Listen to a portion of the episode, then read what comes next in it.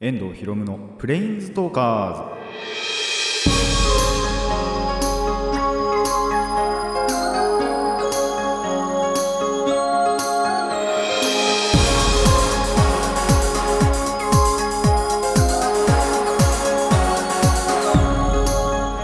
ラジオの前の皆さんこんにちは。遠藤博夢のプレインズトーカーズ。パーソナリティの遠藤博夢です。この番組はマジック・ザ・ギャザリングのプレインズウォーカーたちがさまざまな世界へ旅できるかごとくさまざまな話をしようという番組です。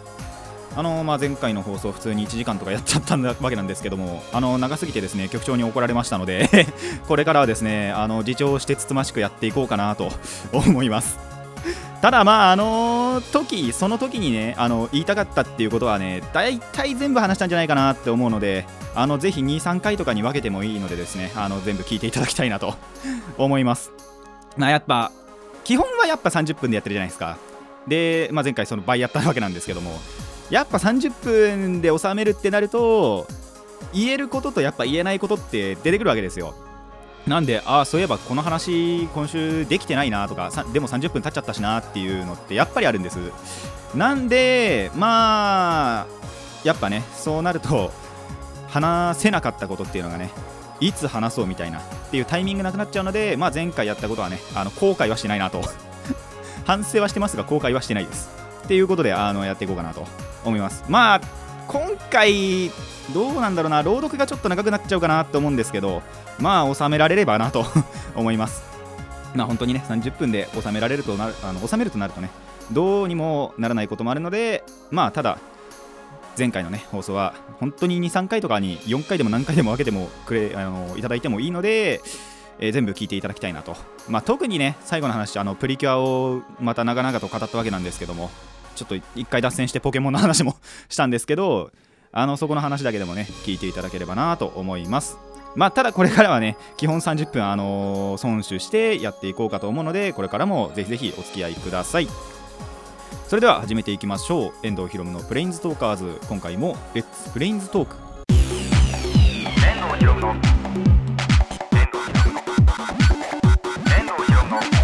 プレインズトーカーズ。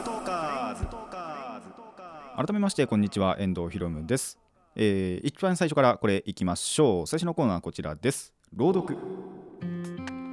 ということでえっ、ー、と前回ちらって言ったんですけどまた久しぶりにですね長編作品をやろうかなと思って、えー、一つ作品持ってまいりました。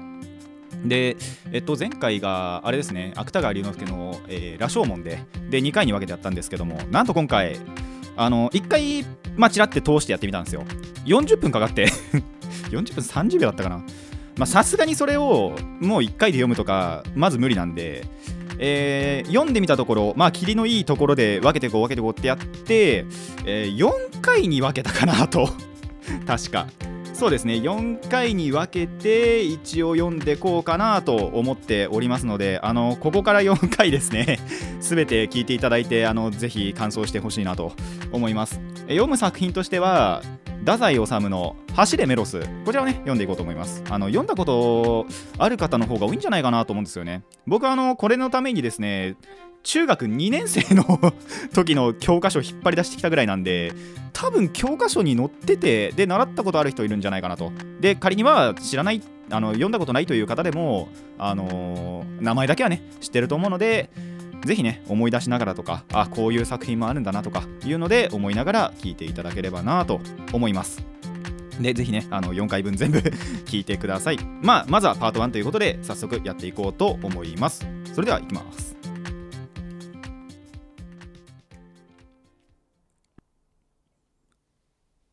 走れメロス。太宰治。メロスは激怒した。必ずかの邪智暴虐の王を除かねばならぬと決意した。メロスには政治がわからぬ。メロスは村の牧人である。笛を吹き羊と遊んで暮らしてきた。けれども邪悪に対しては人一倍に敏感であった。今日未明メロスは村を出発し野を越え山越え十里離れたこのシラクスの町にやってきた。メロスには父も母もない女房もない。16の内気な妹と2人暮らしだ。この妹は村のある律儀な一牧人を近々花婿として迎えることになっていた。結婚式も間近なのである。メロスはそれゆえ花嫁の衣装やら祝宴のごちそうやらを買いにはるばる町にやってきたのだ。まずその品々を買い集めそれから都の大道をぶらぶら歩いた。メロスには竹馬の友があった。セリヌンティウスである。今はこのシラクスの町で萎縮をしている。その友をこれから訪ねてみるつもりなのだ。久しく会わなかったのだから訪ねていくのが楽しみである。歩いているうちにメロスは町の様子を怪しく思った。ひっそりしている。もうすでに日も落ちて町の暗いのは当たり前だがけれどもなんだか夜のせいばかりではなく町全体がやけに寂しい。のんきなメロスもだんだん不安になってきた。道で会った若い衆を捕まえて何かあったのか？2年前にこの町に来た時は夜でもみんなが歌を歌って町は賑やかであったはずだがと質問した。若い衆は首を振って答えなかった。しばらく歩いて牢屋に会い今度はもっと語声を強くして質問した。牢屋は答えなかった。メロスは両手で牢屋の体を揺すぶって質問を重ねた。牢屋は辺りをはばかる小声でわずかに答えた。王様は人を殺します。なぜ殺すのだ？悪心を抱いているというのですが誰もそんな悪心を持ってはおりませぬ。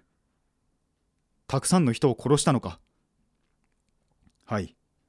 初めは王様の妹婿様を。それからご自身のお世継ぎを。それから妹様を。それから妹様のお子様を。それから皇后様を。それから献身のアレキス様を。驚いた。国王は乱心か。いいえ乱心ではございませぬ。人を信ずることができぬというのです。この頃は進化の心をもお疑いになり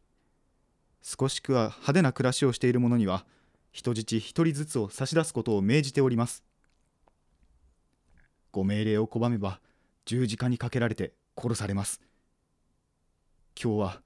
6人殺されました。聞いてメロスは激怒した。呆れた王だ。生かしておけぬ。メロスは単純な男であった。買い物を背負ったままでのそのそ王城に入っていった。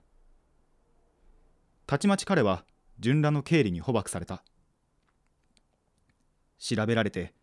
メロスの海中からは探検が出てきたので騒ぎが大きくなってしまった。メロスは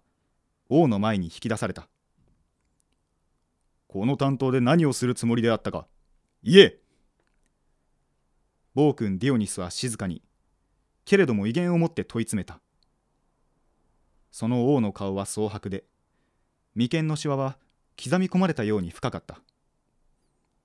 町を暴君の手から救うのだ。とメロスは悪びれずに答えた。お前がか？王は便笑した。仕方のないやつじゃ。お前なのにはわしの孤独の心がわからぬ。言うな。とメロスは生きり立って反駁した。人の心を疑うのは最も恥ずべき悪徳だ。王は民の忠誠をさえ疑っておられる。疑うのが正当の心構えなのだとわしに教えてくれたのはお前たちだ。人の心は当てにならない。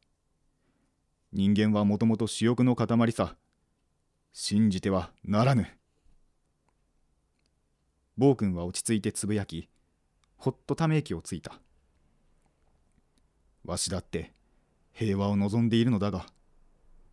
何のための平和だ？自分の地位を守るためか。今度はメロスが嘲笑した。罪のない人を殺して何が平和だ？黙れ！王はさっと顔を上げて報いた。口ではどんな清らかなことでも言える。わしには人の腹渡の奥底が見えすいてならぬ。お前だって今に貼り付けになってから泣いてわびたって聞かぬぞ。ああ王は利口だ。うぬぼれているがよい。私はちゃんと死ぬる覚悟でいるのに命乞いなど決してしない。ただと言いかけてメロスは足元に視線を落とし瞬時ためらい。ただ私に情けをかけたいつもりなら処刑までに3日間の日限を与えてください。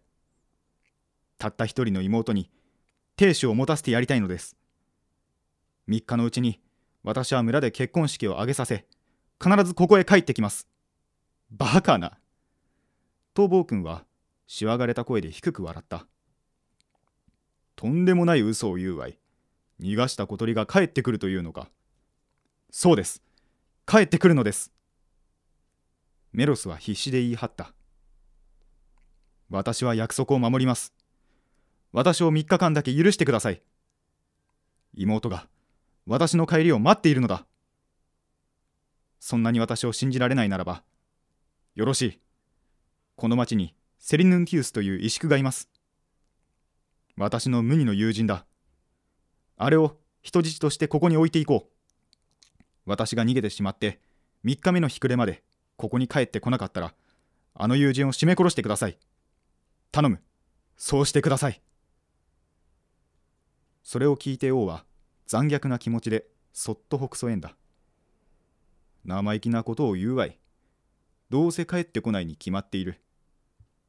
この嘘つきに騙されたふりをして話してやるのも面白い。そうして身代わりの男を3日目に殺してやるのも気味がいい。人はこれだから信じられぬ。とわしは悲しい顔してその身代わりの男を卓形に処してやるのだ。世の中の正直者とかいうやつばかりにうんと見せつけてやりたいものさ。願いを聞いた。その身代わりを呼ぶがよい。3日目には日没までに帰ってこい。遅れたらその身代わりをきっと殺すぞ。ちょっと遅れてくるがいい。お前の罪は永遠に許してやろうぞ。何？何をおっしゃる？命が大事だったら遅れてこい。お前の心は分かっているぞ。メロスは悔しく、地団だ踏んだ。物も言いたくなくなった。竹馬の友、セリヌンティウスは深夜、王城に召された。暴君ディオニスの面前で、良き友と良き友は2年ぶりで愛を負うた。メロスは共に一切の事情を語った。セリヌンティウスは無言でうなずきメロスをひしと抱きしめた。友と友との間はそれでよかった。セリヌンティウスは縄打たれた。メロスはすぐに出発した。初夏満天の星である。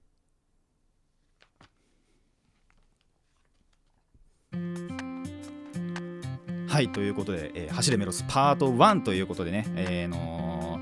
セリヌンティウスという友達が、あの縄にかけられましてで、えー、まず1回村に戻るというところまで、えー、のお読みしました、まあ、戻ってないんですけどあの村に対してね出発するというところまで、えー、お聞かせしました。まあこれからねまたどんな展開になっているのかというのを、えー、気にしつつ楽しんで、あのー、全部で4回聞いていただければなと思います。以上朗読でした。お送りしております遠藤ひろむのプレインズトーカーズ、えー、まずねここで小話からいくんですけどもあのー、確かこれも前回ちらって言ったかな。あの堀江さんのライブツアーのチケットがあのホームページの選考で取れなかったんですけどプレイガイド選考っていうのが始まりまして多分これあの上がってるあのアップロードされてる頃にはもう終わっちゃってると思うんですけどあのそれをですねもう申し込みました。プレイガイド選考の方で。本当あの諦めなくてよかったなと思います。前回も言ったんですけどまあこれからねあのホームページ選考とかじゃなくて一般発売とかであればまあでもちゃんとチケット買って見に行こうかなって言ってたぐらいなんであの諦め本当に諦めなくてよかったなと。またこういう選考のねチャンスが来たなっていうことで、えー、よかったなと思いました。でまあもう実際に、ま、あの申し込んだので結果を待つのみと。これでまた落ちたら次に一般販売するのかなっていう。まあそこもまたあったら怖いんですけどあのなかったらか。なかったら怖いんですけどまあとにかくそういうのは全部ちゃんとねあのお金かけてってまあやっぱりその7年半ぶりのライブツアーということで見に行きたいなと思います。でまあここでなんだろうな一つ僕の、まあ、人物像というか出てくるのが本当趣味に関して諦めがすごい悪いんですよ。こういうまあ趣味って言っていいのか分かんないんですけど。ただその他の趣味に対しても結構諦め悪くってこれどうしようエピソードトークしようかな。あのー、魔法使いプリキュアが 3, 3つ前の作品の魔法使いプリキュア終わって次のキラキラプリキュアアラモードになるっていう間でもすごい諦め悪くってとにかくそのまだこれ買ってなかったなっていうグッズをいろんなところ行って探した記憶があるんです。で結果見つかったんですけど本当に。っていうぐらいあの妥協したくないなっていう気持ちがやっぱりあってそういう部分では。あの他のところ妥協したりすること全然あるんですけど趣味に関してそういうところがちょっとあるのでまあそういったところがまた今回も見えたかなと。まあ今回は当たるといいなと思いますね。でまた外れてもあの一般販売とか してくれるといいなと思います。まあそれはあのまた当たったりなんだりした時はその時にお話ししようかなと思います。それではコーナーいきましょう。最初のコーナーこちらです。夜中の話。まあ別にそういう夜中のテンションの話っていうわけじゃないんですけども単純にその夜中にこういう出来事があったっていうので、えー、お話ししようかなと。あのー、最近そんなになかったんですけどまた久しぶりにですねあのうちで飼ってる猫が僕の部屋に侵入してきましてであの外出せっつって起こしに来るわけですよ。ドアを開けて。でまあその外に出す出そうとするじゃないですか。で外に出すんですよ。でその時にふってその時のその空を見上げたところ星がやばかったんですよ。すんごいいっぱいしかもすごいはっきり星見えて。えこんな綺麗だったっけっていうぐらい久しぶりに見た星空がすごい感動的だったんです。でその僕って普段メガネかけてて裸眼だとまあそんなに悪いってわけじゃないんですけどでもまあやっぱり良くない部類ではあるんです。でさすがに猫を外に出すってだけなんでそのしかも寝起きっていうか寝てるところを無理やり起こされて。なんでさすがにメガネかけてなかったんですよ。そんな裸眼の状態でもすんごい綺麗にはっきりとでめっちゃくちゃな数星が見えたんでこれすごいなと思って。で調べてみたところ冬の空っていうかあの冬の夜空ってやっぱり星がよく見えるらしいんですよね。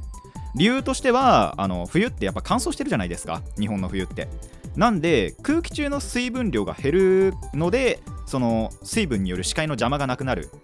まあ簡単な話霧がかかってない状態って言ったらいいのかな？っていうのがやっぱりその遮らないと邪魔をしないとはっきり星が見えるために。プラス残照っていう効果あのまあ自然現象がありまして夜とは言っても完全な真っ暗じゃない状態があるらしいんですよ。太陽の光がちょっとは差してくる。残照っていう時間帯があるらしいんですけどまあ僕がその起こされた時間時間ちょっとはっきり見てなかったんですけどまあ2時とか3時ぐらいでしょう。そのぐらいになると本当に真っ暗でなんで本当にそのぐらいの時間の夜中の話なんですけどそうともなるとその残暑もないのでまあそもそもがその冬って残暑の時間自体も少ないんですけどそれも相まって本当にはっきりすっごい綺麗に見えたっていうのがいやー起こしてくれるもんだなと。少しは感謝しました。あの寝てんの無理やり起こされてるんでちょっとイラッと飽きてるんですけど。ただそれ見れたのは久しぶりに見れたのはすごいいいなってあのー、思いましたねやっぱり。なんでまあもしねあの僕とまあ同じようにペット飼っててペットに起こされちゃったとか っていう方やあのまあそもそもそんなことないあのその時間まで起きてるよっていう人だったりとかまあそうじゃなくてもパッてねやっぱ起きてしまったなんていう人はちらってあの夜空をね見上げてみてその時間の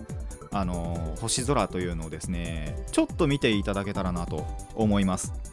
まあ、やっぱ夜中この冬の夜中って格別だと思うのでなんならもうどっかその星見やすいところあの街灯とかがないところとかまで行ってあの見ていただきたいぐらいすっごい綺麗に映っているものなのでぜひねあの見に行っていただきたいなと、まあ、見ていただきたいなと思います。まあどっから見るかによってそのやっぱ見える星座とかも違うのであの自分のところからこの星座が見えましたとかあ僕のところはですねあの南の方のなんだろう塔からあの雨戸から出したのでオリオン座がねすんごいはっきり見えました。まあそれ以外の星とかもほんといっぱい見えたんでぜひね教えていただけたらなと思います。以上夜中の話でした。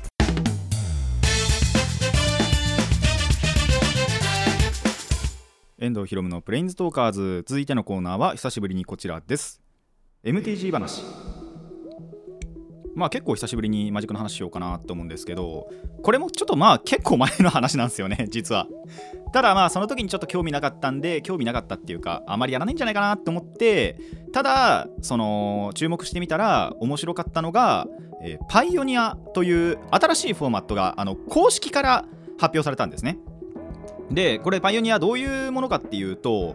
えー、言うなればスタンダードあのまあ一番最新のパックしか使えないスタンダードと、えー、ちょ結構前のカード、えー、16年分のカードが使えるモダンというフォーマットの中間のフォーマットにあたります。大体大体本当大体なんですけど大体7年分のカードが使えるそんな、え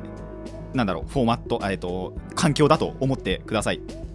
でもともとフロンティアっていうものがあってただこれって公式じゃなかったんですよ。ハレリアっていうあの、まあ、僕がちょいちょい名前名前出すんですけど、えー、MTG の専門店があってハレリアとそのビッグマジックっていうまた違う、あのー、MTG の本当に専門にしてる、えー、2つの会社が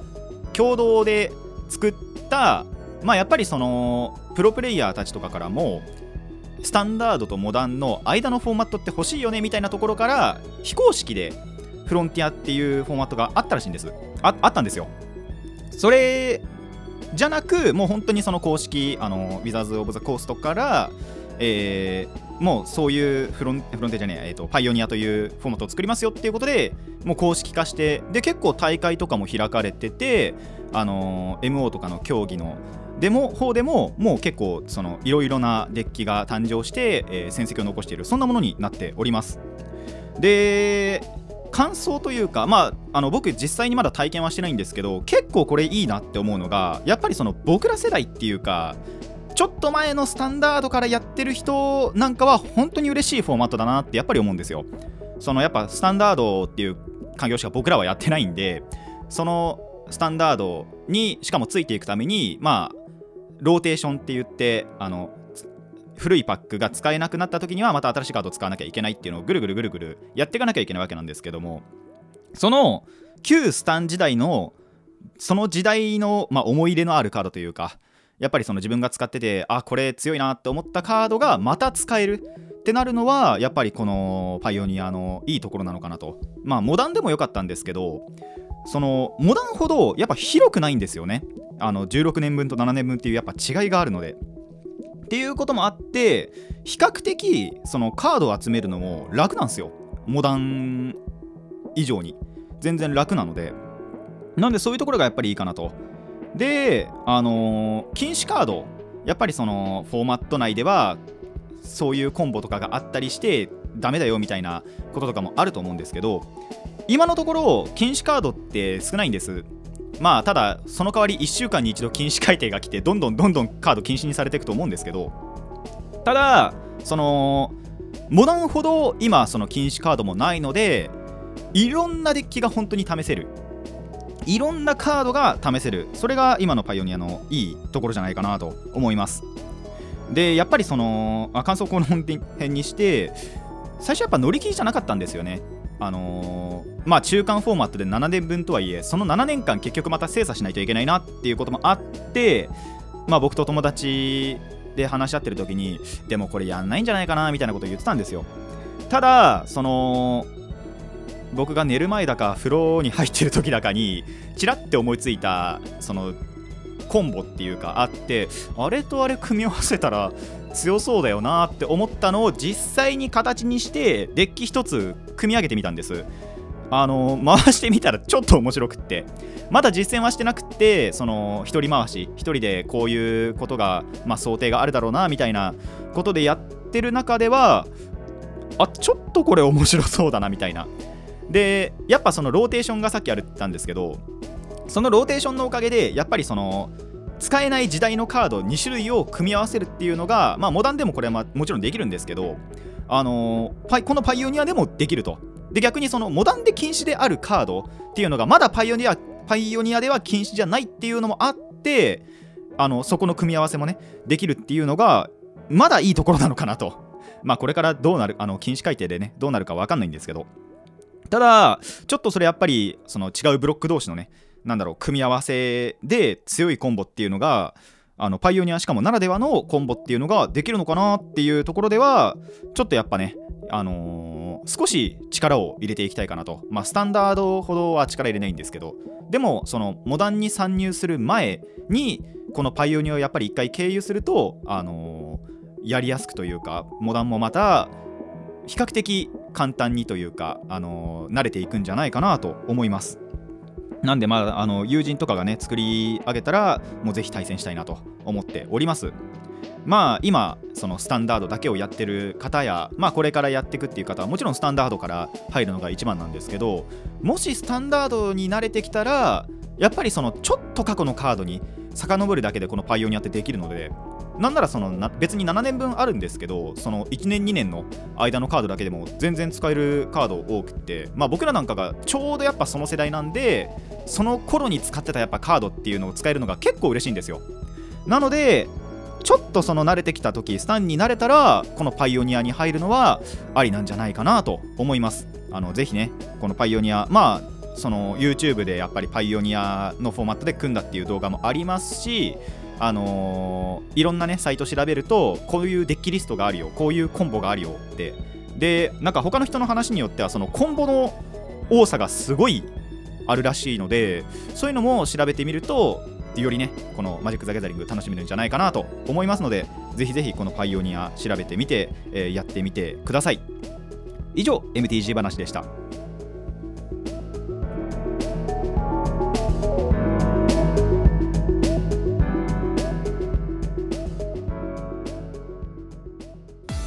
遠藤ひろむのプレインズトーカーズ。そろそろお別れの時間になってまいりました。先にこっちからいっちゃおう。あのこの番組ではお便りを募集しています。疑問や反論意見はもちろんのことを朗読してほしい作品の募集もしております。どのお便りもラジキャスネットのメール送信フォームまでお寄せください。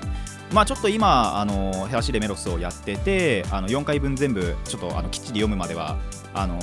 ーリクエストをお受けすることはできないんですけどただ送ってもらえればあのストックはしときますのででそのメロスが読み終わった後にそのリクエストからね引っ張り出そうとも思っていますのでこちらの方もぜひぜひねあの募集したいと思います。あのぜひ送ってください。本当に皆さんのあの聞きたい作品で よろしいのでどんどんどんどん送っていただけたらなと思います。まあ今回やっぱりその星空星空の話もしましたしまあこう僕らのところからはこういう星が見えますよとかっていうのとか、まあ、そもそもその見た感想実際に冬の星空を見た感想であるとか、まあ、パイオニアにねもしあの興味が湧いてやってみてこういうコンボが面白かったですみたいなっていうのもあの受け付けたいなと思いますのでどしどしどしどしあのラジキャスネットからね送っていただきたいなと思います。でえー、っと他に別に話すことはないないよな。ないね。あーただやっぱりそのライブツアーのね チケットとかでこれも前回ちらって言ったんですけどスタプリのね感謝祭っていうのにもやっぱり行きたいなって思っててもうお金がねどんどんどんどん消えていくわけですよ。であのー、本当は遊戯王もちょっと買いたいのがあってで買おうと思ったんですけどこればかりはですねちょっと他のところにお金をかけたいので年明けまで使わないんじゃないかなみたいな。皆さんそういうことありません？どれを優先的にかけようみたいな。ちょっとあの妥協するさっきちょっと妥協しないするしないの話したと思うんですけどあの今遊戯王に対してはちょっと妥協してるかなっていう。他の部分がね妥協してない分あの遊戯王は妥協してるかなと思います。まあやっぱりそういうなんだろう配分というか優先順位というか重要だと思いますので皆さんもちょっとそういうところをぜひね気をつけていただきたいなと思います。それでは今回ここまでといたしましょう。遠藤ひろむのプレインズトーカーズ。ここまでのお相手は遠藤ひろむでした。また次回もレッツプレインズトーク。